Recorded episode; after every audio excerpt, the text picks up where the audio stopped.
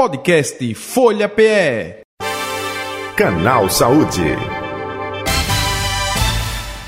Uh, uma alimentação saudável é fundamental para qualquer pessoa ter uma boa qualidade de vida, né? E afastar, sim, o risco de desenvolver algumas doenças. Principalmente mulheres que estão passando por um tratamento contra o câncer de mama para falar sobre esse poder da alimentação, não é, evitando câncer. Nós estamos com nutricionista e professor da Faculdade Alfa, Ângelo Almeida, com a gente a partir de agora. Professor Ângelo Almeida, muito boa tarde. Rádio Folha, Canal Saúde, J. Batista, tudo bom com o senhor? Tudo bem, Jota. Boa tarde a todos.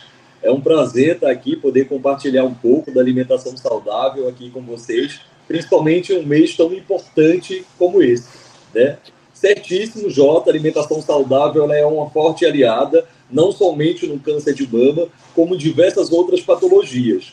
É, quando a gente trata do câncer de mama, ele vem aumentando né, nos últimos anos, e aí a gente tem um fator primordial que está presente aí dentro dessa prevalência, que é a má alimentação. Alguns comportamentos eles podem ajudar a evitar diversos tipos de doenças, incluindo também o câncer de mama. Entretanto, realmente é possível evitar, claro, o surgimento do câncer de mama adotando uma alimentação saudável e incluindo alguns nutrientes específicos. Todo mundo já sabe, mas vale a pena reforçar que o, alto consumo de alimentos industrializados, ricos em sódio e em gordura, eles contribuem para o aceleramento e o surgimento desse câncer. E aí a gente tem algumas dicas de alguns alimentos que utilizam e participam dessa ação, evitando esse surgimento. Como, por exemplo, a gente tem aí os alimentos frutas vermelhas. As frutas uhum. vermelhas, elas possuem aí alguns compostos que colaboram diretamente com a eliminação dos radicais livres. O que são os radicais livres? Os radicais livres, eles são moléculas que prejudicam o nosso DNA, ou seja, prejudicam o nosso DNA e favorecem o desenvolvimento de algumas células cancerígenas. Um dos principais aliados dentro desse processo são as frutas cítricas, que são ricas em vitamina C elas também ajudam na prevenção do câncer de mama e inúmeros outros tumores malignos. Também podemos utilizar como um dos fortes aliados, né? As frutas cítricas, elas também colaboram com a diminuição do colesterol ruim, que nós chamamos do colesterol LDL, e também dos triglicerídeos, prevenindo, claro, também o risco de acidente vascular cerebral, o AVC. E aí a gente vem solicitando à população que reduzam os alimentos embutidos, que evitem um alto consumo de sódios e gorduras. Especificamente para a, as portadoras né, do câncer de mama, a gente traz alguns nutrientes específicos, como, por exemplo, a utilização do HDL, que está presente no abacate, no azeite. A gente também reforça a importância do consumo de frutas de forma regular, legumes, verduras que colaboram também dentro desse processo. As frutas em si, elas trazem diversas vitaminas, nutrientes que são essenciais para esse paciente que está exposto, por exemplo, a uma quimioterapia. No processo da quimioterapia, o nosso paciente ele tem uma grande carga de medicamentos e que isso deixa com que essa imunidade do nosso paciente ela fique instável. E aí, com esses nutrientes, que são ricos em vitamina C, elas colaboram revertendo e auxiliando esse processo e no tratamento. Professor Ângelo, é importante o senhor falar é, sobre isso, porque é, tem pessoas, eu já vi em vários até programas né, é, de TV, é, passando um alimento específico, olha, esse alimento combate o câncer. Opa, mas pelo que eu estou percebendo, o que o senhor está falando não é um alimento, mas sim uma alimentação. Não é? O senhor falou aí é, dos alimentos vermelhos, é, se fala muito é, no couve, não é? que é utilizado também como uma ferramenta, aí já vem a coloração verde, mas tudo isso dentro de uma alimentação saudável. Não adianta nada você, por exemplo, ter uma alimentação com nutrientes é, vermelhos, alimentos vermelhos, alimentos verdes, se você vai e, e, e vai é, se alimentar com é, produtos industrializados, que pode ter até um fator cancerígeno também. É, é um pouco disso que eu estou entendendo, não é? Perfeito, Jota, isso mesmo. É um conjunto de um todo, né? Não adianta apenas consumir alimentos que são ricos em vitamina C, porque colaboram com a imunidade né, do nosso paciente, se continuam consumindo alimentos ricos em gorduras, como frituras, coxinhas e pastéis. Né? É um conjunto de um todo, então a prática da atividade física ela também é uma forte aliada na prevenção aí do próprio câncer. Então, adotar uma alimentação saudável, ingerir líquidos na quantidade adequada, fracionar essas refeições e consumir alimentos que estejam interligados, né? alimentos verdes escuros, alimentos vermelhos, né? as frutas cítricas, prevalecer os alimentos que são ricos também em vitamina C, ou seja, é um conjunto. Não existe hoje um único alimento que possa aí evitar a prevalência do câncer de mama. Existe, claro, uma série de fatores que envolvem desde a alimentação saudável, como também a prática regular da atividade física, que hoje se recomenda pelo menos 30 minutos diários. Ou seja, com 30 minutos diários, com uma alimentação saudável, evitando, claro, o alto consumo de alimentos que são muito, calor, muito calóricos ou que possuem uma grande quantidade de sódio, são fatores importantes na prevenção do câncer de mama. Perfeito. Professor Ângelo Almeida, é, no início da entrevista o senhor frisou, mas eu gostaria mais detalhes. É, é claro que cada é, é, alimento, é? cada é, receita que é feita é individualizada. Não, é? é não existe, olha, vamos pegar uma receita aqui para todos os pacientes. Cada caso é um caso, acredito eu. Por favor, me corrija se eu estiver enganado. E principalmente quando se fala de nutrição, de alimentação. Mas o senhor tocou num assunto que eu gostaria que o senhor explorasse mais, que é justamente para quem está fazendo quimioterapia, radioterapia, que isso não é, é, é, tem perdas não é, com relação ao seu organismo, é, a pessoa em alguns casos sente reações. A alimentação nesses casos também é diferenciada. Eu gostaria que você falasse um pouco nesse aspecto, por favor.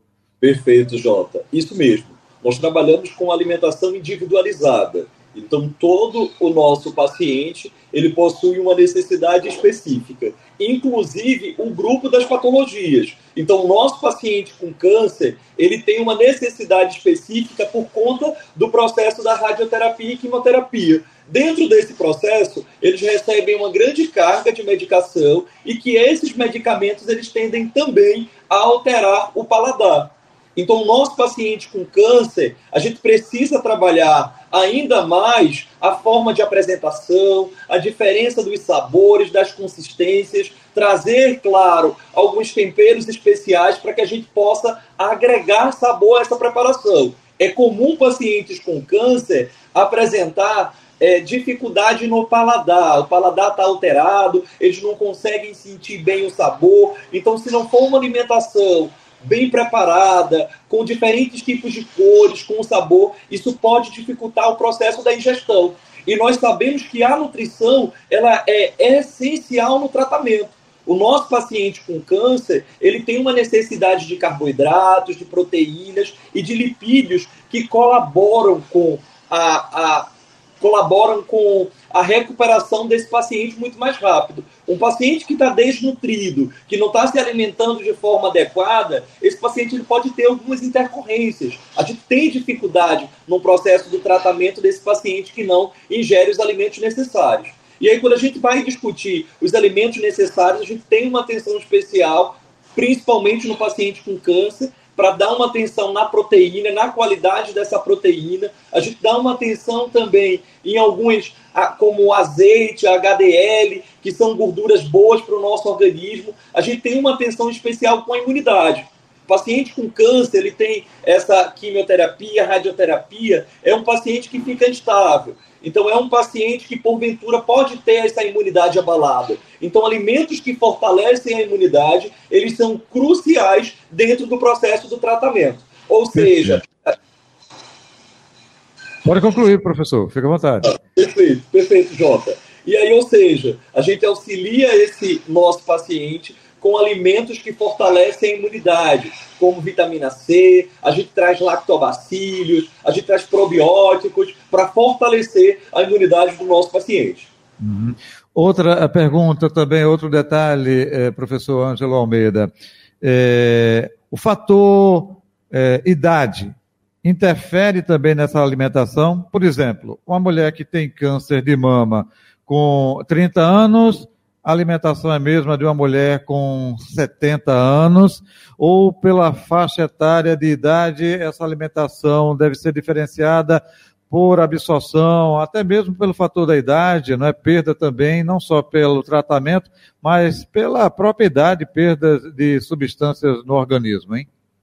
Isso. A gente reforça a importância da alimentação individualizada. Então, cada paciente, em cada ciclo, a gente tem uma atenção especial e recomendações especiais. Então, um paciente adolescente com câncer de mama, ele vai ter uma necessidade específica e recomendações específicas. O idoso, por exemplo, ele tem também recomendações específicas de acordo com a faixa etária. Então, nós trabalhamos com a avaliação da necessidade energética. Essa avaliação ela avalia o gasto energético do nosso paciente, a necessidade em proteína, carboidratos, em nutrientes. Então, quando a gente traz para uma alimentação individualizada, sim, Jota, vai, vai a favor da fala que você trouxe, que sim, existe uma necessidade especial para cada tipo de paciente. A gente avalia uma alimentação específica, adequando, claro, os hábitos do próprio paciente, a região que esse paciente está inserido. Não adianta prescrever um determinado alimento que o paciente talvez não tenha condições de comprar ou que não goste de ingerir esse alimento. A gente vai buscar, claro, trazendo alimentos que vão contribuir no câncer de mama, mas que sejam habituais de uso do próprio paciente. E em paralelo, a gente também utiliza uma série de suplementos para garantir que de fato esse nosso paciente ele receba todos os nutrientes necessários. Então, além da alimentação saudável, da prescrição dos alimentos necessários, a gente também associa a alguns suplementos para garantir que esse paciente vai absorver os nutrientes necessários. Perfeito. Professor Ângelo Almeida, eu já ouvi falar, e aí eu gostaria eh, da sua opinião, de que a gordura é inimiga de quem está fazendo tratamento de câncer ou até mesmo para a proliferação do câncer. A gordura serve até de condutor. Eu vi isso de alguém. Isso procede nesse tratamento, nessa readequação alimentar. A gordura deve ser cortada? Perfeito, Jota. Excelente pergunta. O primeiro item que a gente precisa entender é que existem dois grupos de gorduras. Né? Eu tenho a gordura que ela é insaturada e a gordura saturada. A gordura saturada é aquela gordura que aumenta o colesterol ruim é a gordura que não é interessante para o nosso corpo. Mas eu tenho uma gordura que é insaturada, que ela traz uma proposta e auxilia no processo de recuperação. Ângelo, exemplifica alimentos que são ricos em gordura saturada. Alimentos que são ricos em gordura saturada são aqueles biscoitos, coxinhas, é uma carne, por exemplo, com uma gordura, uma picanha. Então, esse grupo de alimentos, eles não devem ser ingeridos por pacientes que estão no processo aí do tratamento do câncer de mama. Dá pre preferência ao abacate, que tem o HDL, que é uma gordura boa. A gente tem também a presença do azeite, que é rico em HDL, que também é uma gordura boa. Então, pode-se utilizar a gordura, mas dando preferência à gordura boa, que vai colaborar com a redução da taxa de colesterol e evitando, claro, os alimentos que porventura sejam ricos em gorduras saturadas, que não são interessantes. Ou seja, a gente trabalha com evitar a gordura saturada, os alimentos que são muito calóricos, a gente trabalha essa proposta antes mesmo do paciente ter o diagnóstico do câncer que não é interessante. A gente já sabe que é, essa alimentação ela contribui, inclusive, para o desenvolvimento, como nós também trabalhamos o evitar durante o tratamento. Perfeito. Professor Ângelo, e durante esse tratamento, é, relatos de que falta apetite, eu não tenho vontade de me alimentar. Qual o recado, que orientação o senhor passa para esse tipo de paciente, hein? Perfeito, Jota. Jota, é um ponto bem importante, né? A gente precisa acompanhar se de fato esse nosso paciente ele está conseguindo ingerir o que foi prescrito, né? Ele precisa atender às necessidades nutricionais. E a gente tem alguns métodos importantes para aumentar o apetite desse paciente.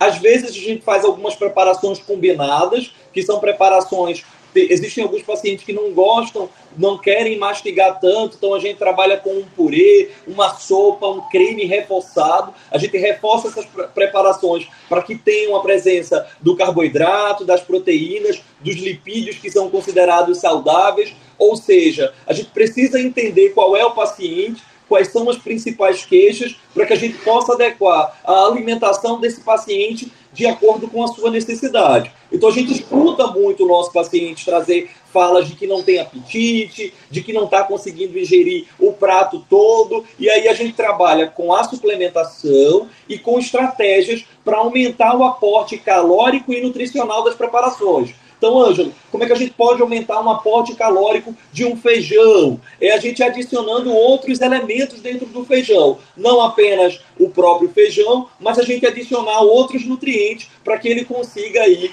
fazer a correta alimentação. Em paralelo, a gente utiliza nos lanches alguns suplementos, né? São suplementos que possuem sabor, então a gente sempre agrega a alimentação desse paciente com sabor para a gente trabalhar tanto a textura como alguns sabores importantes para a gente evitar a inapetência, que é a falta e o interesse de ingerir algum alimento.